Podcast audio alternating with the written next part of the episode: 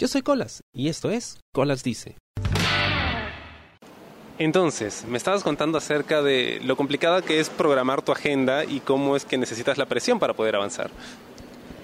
Sí, eh, estaba hablando de cómo este impulso de mm, una nueva exigencia en, en tu vida, como por ejemplo que, no sé, desde algo muy simple como que alguien te llame y te diga para salir en la noche y tú empieces a partir de eso, que tienes como un aterrizaje, a coordinar todo tu día y cómo se arman todas esas ideas que antes no las querías hacer solamente por ese impulso de saber cómo puede terminar el día. Llevado eso, llevado esto al trabajo, también es como, por ejemplo, te sale una llamada y te dicen ya tienes que, vamos a exponer en febrero. Entonces empiezas a, renovar tus cuadros, a ver tus dibujos, a reactualizar tu portafolio y como todos estos pendientes que no querías hacerlos o que decías como que los aplazabas un poco, se empiezan a reorganizar solitos por presión a saber cómo lo que te espera, digamos, de aquí a un mes. Y también, aparte de eso, estábamos reflexionando sobre cómo las dinámicas de, trabajo eh, funcionan como por ejemplo comparando entre un trabajo estable o algo, un trabajo en donde la dinámica es como eh, más fija, ¿no? en donde por ejemplo trabajas una cierta cantidad de meses y luego viene un tiempo de vacaciones. En cambio, hay trabajos como los artistas, los gestores culturales, en donde el, el trabajo en sí no es tan, no tiene ese parámetro, ¿no? Es como cada día tienes, es un día distinto todos los días lo vives diferente. Entonces, ¿cómo funciona y cómo te puedes dar vacaciones? Porque en realidad creo que nunca las tienes. Y si las tienes, son como dos o tres días y luego es como te agobia. Y me parece curioso porque entonces hay como algo bien interesante, que empiezas a balancear ese disfrute de las vacaciones en tu propio trabajo.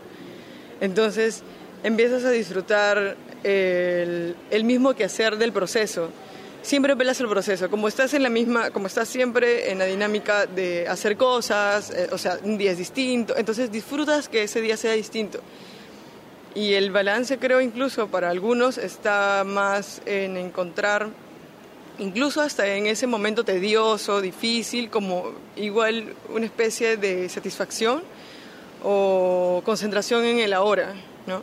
En ese momento de cómo eh, de cómo enfrentas esa, esa incertidumbre y ese, ese caos, no sé, que te puede enfrentar el mismo trabajo. Qué profundo, la conversación que estábamos teniendo en ese momento era tan banal. Sí, pero es como, no hay nada mejor que esas conversaciones banales porque te permite tener mucha libertad de error, ¿no? O sea, puedes hablar lo que quieras y no sientes como la, la, presión de, uy, me voy a escuchar y, y si digo algo tonto o no sé, y es como, te desligas de eso y simplemente eres libre, ¿no? Sí, porque te puse el micro y inmediatamente cambió tu voz así. Y bueno, el proceso es muy importante porque en la construcción eh, de una entelequia que es el arte, cambiaste completamente. Por supuesto, es que es como un rol, ¿no? Eh, tú apagas ahorita eso y es como vuelvo a, a, mi estado natural, en la selva, así, con, con barba y con una lancita. Pero Sí, es que es difícil, ¿no? Porque, mm, bueno, ahora más, imagínate con la tecnología, cuando, o sea, no con la tecnología, sino con, por ejemplo, esto con, los celulares, ¿no? Em, hay algo en arte que se dice que es, es como una reflexión de los espacios eh, condicionan a la persona. Entonces, al espacio no solamente hay que, hay que entenderlo como algo físico, sino el espacio como esa acción en el tiempo. Eso que se, se desenvuelve en el tiempo. Por ejemplo, alguien agarra un celular y pone la foto para el selfie y tú cambias tu comportamiento, tu, tu manera, o sea, uno actúa, ¿no? Modela casi inconsciente. Eh, eh, tu cuerpo, tus facciones y lo mismo pasa con la grabadora, ¿no? Es como, es, es muy difícil como desprenderse de ese, de ese condicionamiento del espacio, no sé, porque hemos como escrito, nos han escrito y nos hemos escrito también y sumergido en esta dinámica. No sé, me gustaría igual como ahorita eh, desligarme un poco de eso. ¿Es como un happening? Sí, algo así, como un happening Claro, un happening es como eh, la envoltura a, a, esa circunstancia. O sea, es como, es como la ficha técnica de la obra, digamos. Porque es algo que siempre ocurre, ¿no? Y el happening incluso apela como a la vida cotidiana, ya, pero no es... Cuando ya lo nombras como, como una categoría artística, ya se rompe esa ese hilo de ese hilo de la vida o de la ya no es cotidiano. de ya no es cotidiano no porque ya lo estás como metiendo en una envoltura. Bueno antes de, seguir reflexionando porque cada vez que hablo contigo me quedo colgado hay que presentarte. Estamos hablando con Michelle Paredes la caracola de jardín. Y te comentaba hace un toque que más o menos hace un año eh, estuviste en el podcast por primera vez y en ese entonces tú me hablabas acerca de que ibas a dedicar todo el 2018 a hacer tu tesis y ahora ya eres una egresada. Felicidades. Gracias. Sí, de hecho, es curioso que se haya dado hace un año y que nos encontráramos en Bellas Artes, justo, claro, recuerdo que mm, estaban todos los caballetes, todas las cosas como fuera, porque es el momento en que se empiezan a desalojar los salones para montar tu trabajo.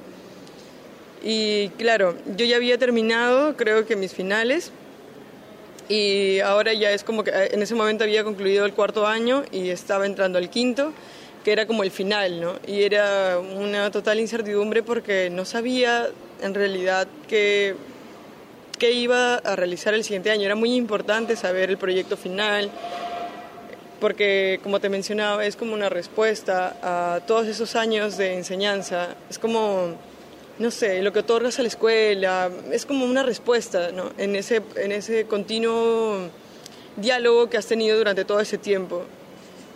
Y sí, es curioso que ahora nos volvamos a reencontrar después de haber pasado todas estas cosas. Sabes que ahora que eres egresada, a mí me pasó cuando yo egresé la primera vez. Durante toda la época que estaba en la universidad me sentía como que seguro, entre comillas, porque estaba dentro de un ciclo, ¿no? Pero una vez que termine ese ciclo, viene la incertidumbre del, oh, ¿y ahora qué hago, no? Ahora salgo al mundo. En tu caso, como artista, es una carrera que de por sí ya tiene bastante incertidumbre. ¿Cómo te sientes ahora que ya terminaste ese ciclo y ahora te enfrentas al mundo por tu cuenta? De hecho, en Bellas Artes, como debe pasar en muchas instituciones, hay el error de pensar que ese momento de estudiante va a durar para siempre. Y al menos en Bellas Artes se lleva mucho por esa disputa política que tiene esos problemas ¿no? E internos. Observaba mucho que los, mis compañeros. Eh, algunos otros alumnos, tenían esa idea de que Bellas Artes duraba para siempre. Y lo anclaban mucho a estos otros problemas ¿no? internos. Entonces, bueno, al menos yo siempre no quise eh, estar en, eso y el mantenerme al margen me hizo como reflexionar sobre otras cosas y el, ver no, la problemática de que eso no iba a durar para siempre me hizo también prepararme para lo que se avecinaba.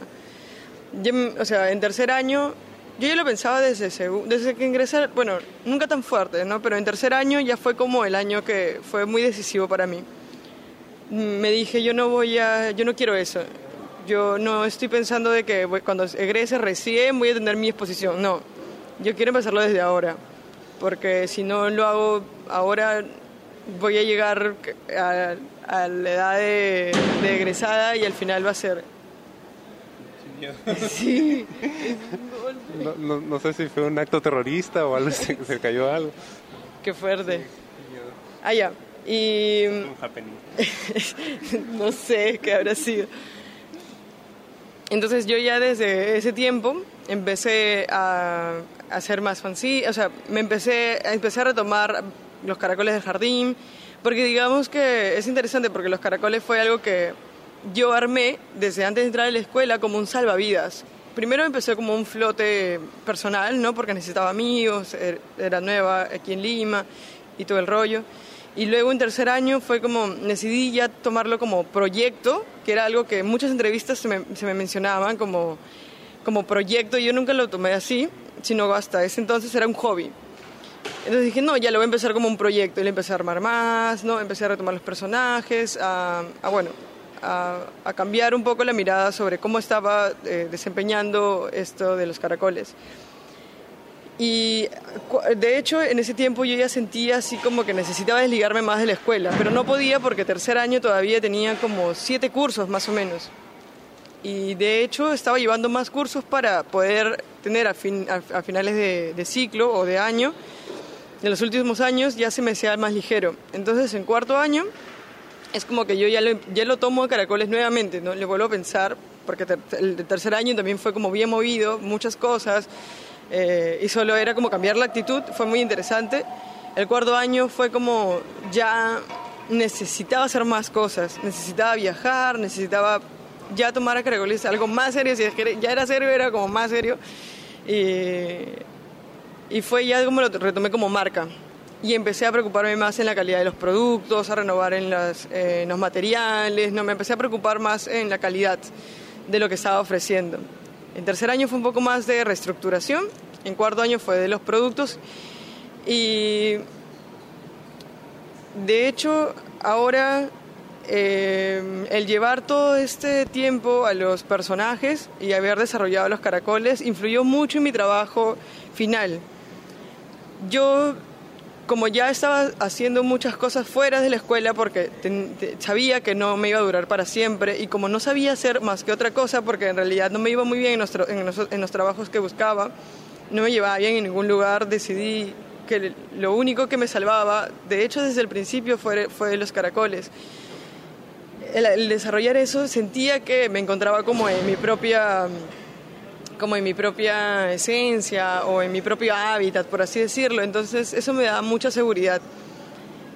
Por lo que mm, Caracoles del Jardín influyó no solo en mi trabajo como artista visual en Bellas Artes, como trabajo de egresada, sino que también me ayudó a entender en lo que, en lo que me esperaba el mundo. ¿no?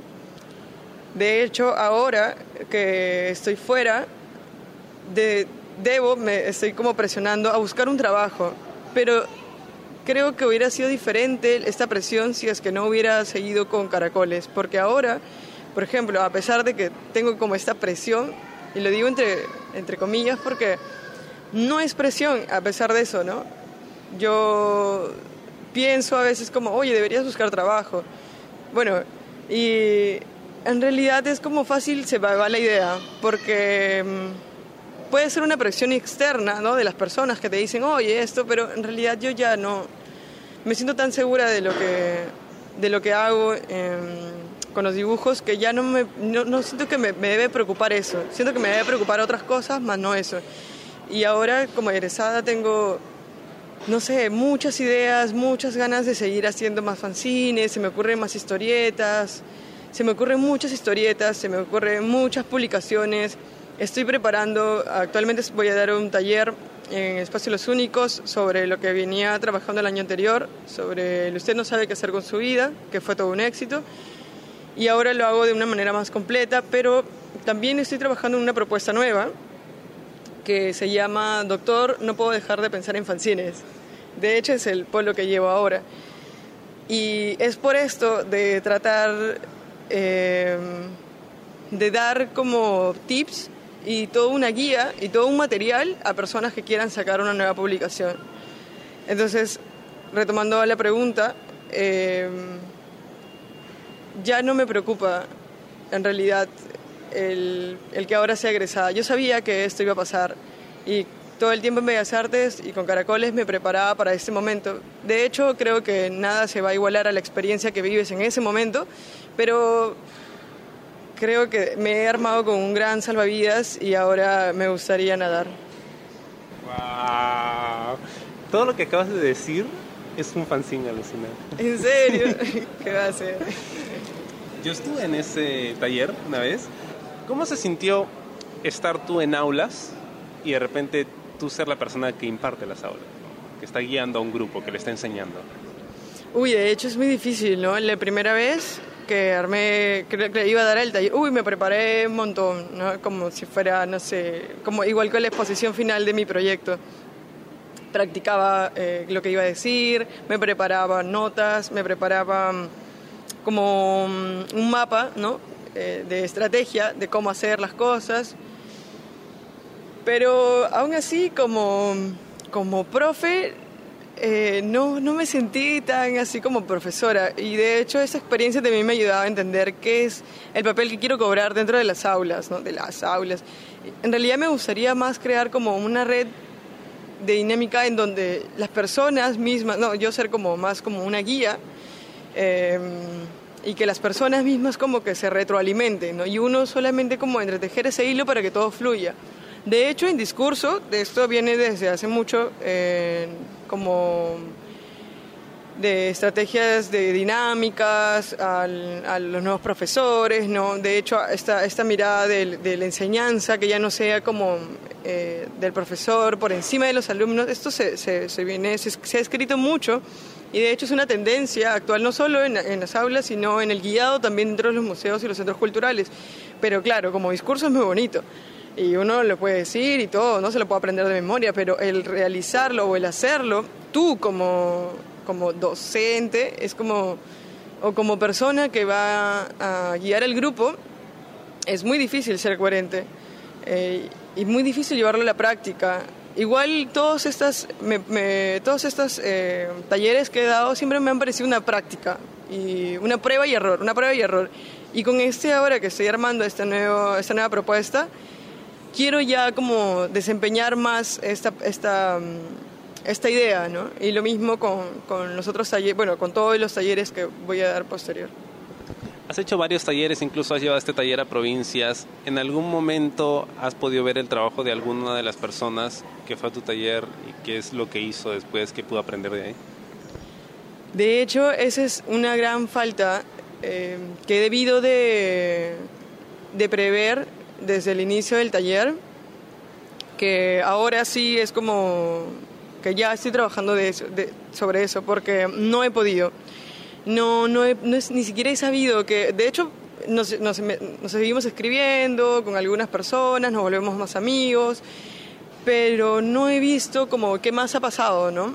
Muchas personas me dicen, sí, me funcionó y todo lo demás, pero yo no veo como que estén escribiendo historietas. Y no quiere decir tampoco que tengan que hacer historietas, sino como de qué forma les contribuyó, ¿no? Porque tal vez lo estén utilizando algo diferente que sería, sería lo máximo, porque esa es como la finalidad. Y, pero sí, ahora en realidad lo que hago en, en lo que estoy haciendo para la siguiente propuesta, que es más completa, es hacer una biblioteca. Entonces, lo que quiero hacer es como, no, lo que, lo que he, puesto como, como descripción de este nuevo taller completo es la inauguración de una biblioteca y también la reproducción de los, de, los trabajos. Yo voy a llevar mi impresora, que me acabo de comprar. si la voy a cargar, la voy a llevar y las personas vamos a poder como fotocopiar, ¿no? Eh, todos los trabajos, tanto para que ellos se los lleven ¿no? y tengan como algunas copias como para repartir, otras para que se queden en el espacio, ¿no? como una memoria también para el espacio y unos también para esta biblioteca.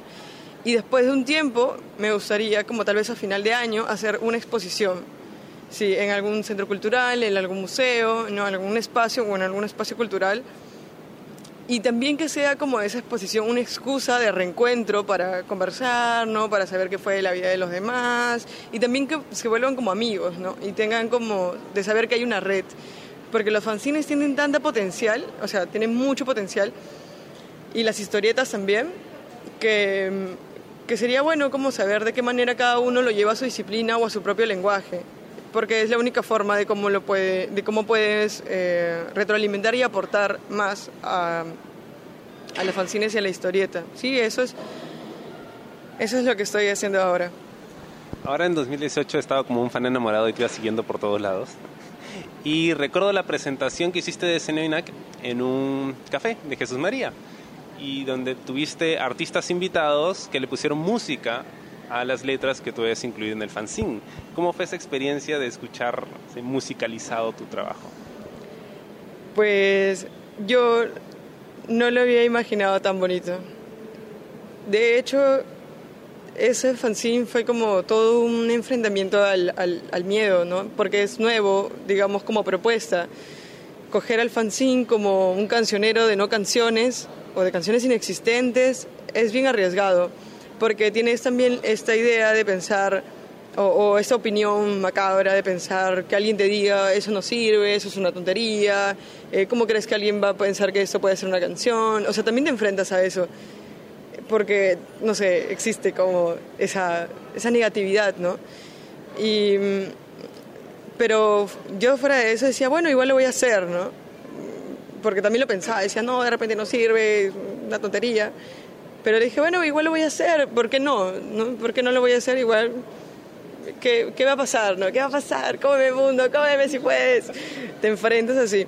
Y claro, yo nunca, o sea, también tenía mis dudas, así como pensaba, no, de repente va a ser. Y de hecho, los, eh, los músicos, cuando llegaron ese día, o sea, como que tenían una mirada muy bonita, ¿no? Yo no la entendía.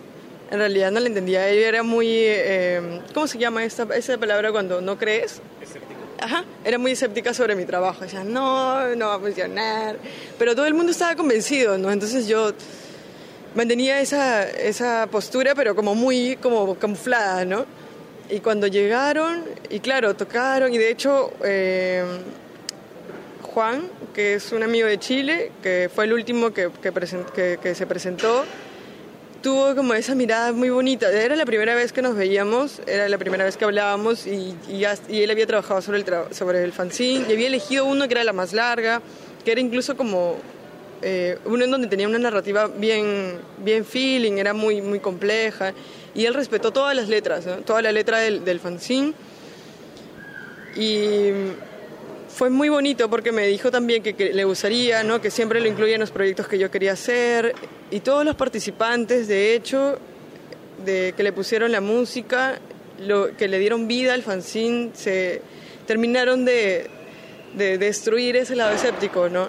Y decía, vaya, esto, esto es muy interesante lo que he hecho. yo no lo creía, pero ya ahora que lo veo, pues sí. Y de hecho creo que necesitaba verlo. Y fue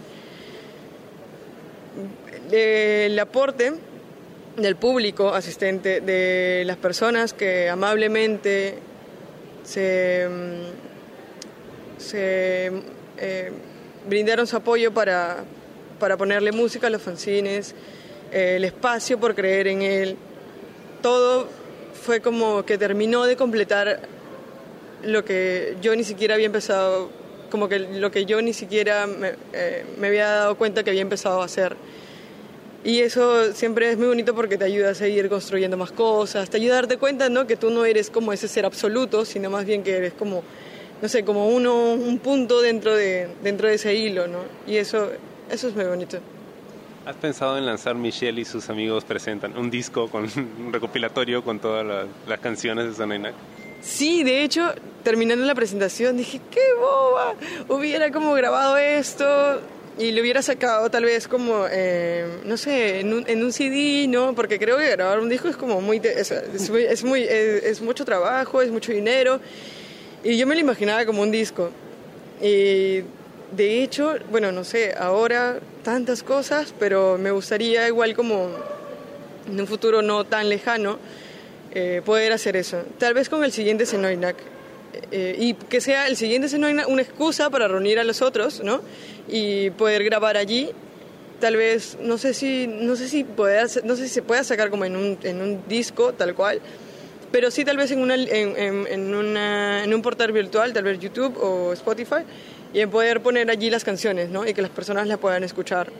Y aunque sería igual bonito sacarlo en físico para que vaya acompañado del fanzine, ¿no? Y sea como el disco y el cancionero de canciones inexistentes, pero ya no tan inexistentes. Sí, tantas cosas por hacer, qué buena idea. Y creo que es, es, es bueno retomar eso también.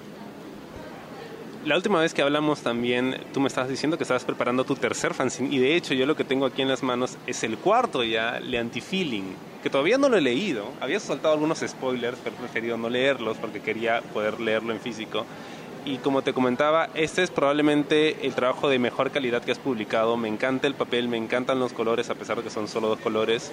Me encanta la presentación el estilo. ¿Cómo nace el Anti-Feeling? ¿Y le hace honor a su nombre? Sí, de hecho, el Anti-Feeling fue como... se armó de diferentes cosas. La primera, que fue a inicios de año, en donde la persona con la que yo salía tenía como esa práctica de ser bien antifili. Eh, era como siempre como, no sé, decías algo romántico y de pronto era como que te, te, te rompía el globo, ¿no? Y decía, vaya, es como bien anti-feeling, ¿no? Y de hecho, una amiga también que tiene su, su pareja, su novia también es bien anti-feeling. Entonces me decía, sí, deberías escribir, yo tengo muchas historias sobre eso. Pero bueno, pasó eh, lo que siempre pasa y abandoné las ideas, dejé todo porque el fanzine se iba a tratar de una pareja y al final era como que, no sé, se, se dejé todo. Eh, como dice Pedro Suárez, se acabó de nuevo todo y, y de allí me quedé pues sin historias, ¿no? Que iba a escribir, yo no tenía nada. Entonces, después de un tiempo, pensé, ah, eh, creo que debo replantear esto, ¿no? Y ya no debe ser una pareja porque pues no, no hay, ¿no? Y podrían hacer de varias historias de varias personas, pensé, ¿no? Ah, qué inteligente que soy. Más obvio no podía ser.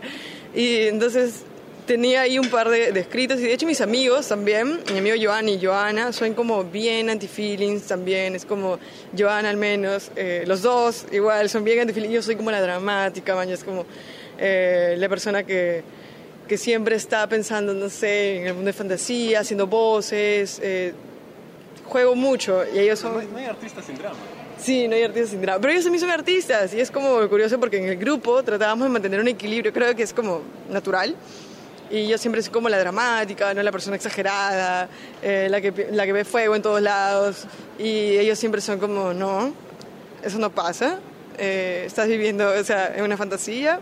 Y ellos son bien anti-feeling. Entonces, las primeras historias también que, que volví a, a escribir fue a partir de ellos. Y luego me acordé de esa experiencia, mi amigo dijo, bueno, si me pides a mí, yo tengo muchas historias así. Dije, bueno, tal vez como ella deben de haber muchas otras personas. Entonces publiqué también que necesitaba, ¿no? Dije, voy a ver cuántas historias me faltan. Me faltaba casi la mitad. Me faltaba un poco más de la mitad, de hecho, del fanzine para completarlo. Alargué algunas imágenes porque al comienzo como que trataba de, de, de achicarlas y me salieron dos páginas. Dije, no, esto me va a tomar la vida entera. Entonces agarré y como que lo diagramé de una forma diferente que ocupó un poco más de páginas y dije, bueno, igual me falta, no me falta contenido. Y al publicar que necesitaba historias anti-feeling, muchas personas se apuntaron, me escribieron. De hecho, no todas eh, pude, hacer pude hacer una historieta, pero de las que no, fue porque cuando las transcribes, la historia, la historia era muy buena, pero cuando las transcribes a la historieta o al cómic es con un lenguaje distinto que no, a mí al menos eh, no pude lograr ese, ese grado que sí tenía la historia. Entonces, por eso como que algunas no participaron. Y bueno, y las que sí pude, las, las integré al fanzine y en Carboncito, que fue donde lo presenté aquí en Lima, ¿no? porque también lo llevé a provincia se acercaron las personas que participaron y les entregaba el ejemplar gratis. Y así es como se armó le Antifeeling. Le hace honor porque se ha ido construyendo a partir de muchas cosas, de, tanto de la experiencia personal, de, pensar en, desligarte un poco de, solo tu experiencia, de recopilar otras, y al antifeeling con el nombre de, de de eso, del opuesto al lado romántico, o ese, de, ese momento en que la vida, los amigos y, y todo como te, te, juega mal. ¿Cómo ves la sociedad? ¿Crees que la gente se está volviendo más anti-feeling? Pues no lo sé. De hecho, yo soy nueva en el mundo porque de alguna manera he estado el año pasado todo este tiempo más en Bellas Artes las personas con las que más he dialogado han sido pues mis compañeros y, y en las ferias con las personas, pero igual algo muy corto. Yo no sé si anti-feeling, pero creo que el humor y el sarcástico, el ser sarcástico sobre algunas cosas siempre viene bien